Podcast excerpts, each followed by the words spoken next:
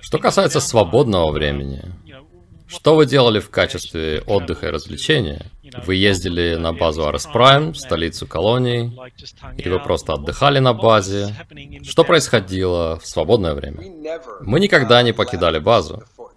Никогда. Если только это не была военная миссия, то есть пойти защитить что-то и затем вернуться, в остальном мы никогда не покидали нашу базу. Поэтому все свободное время, весь отдых мы проводили под Кови. Так мы называли здание базы. К счастью, симуляторы, которые мы использовали для тренировки, также могли использоваться для отдыха. То есть это по сути была система генерации любого голографического опыта, к которому можно было подключиться. То есть там был шлем и кресло в форме тела, в которое ты садился и полностью погружался виртуальный опыт. И так как тренажер подключался к центральной нервной системе, он одновременно тренировал твою мышечную память.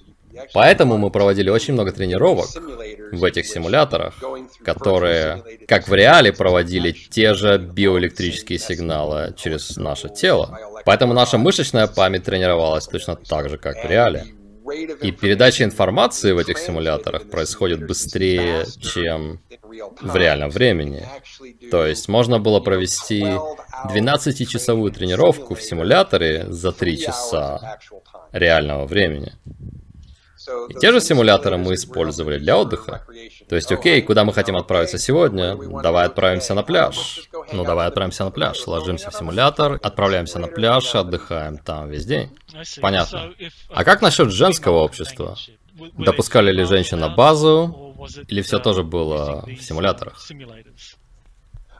У нас была гендерно смешанная группа, мужчины и женщины служили в специальном тактическом подразделении вместе. И опять же, как и в программе «Суперсолдат», соотношение полов было две трети мужчин на одну треть женщин. То есть мужчин было однозначно больше, чем женщин.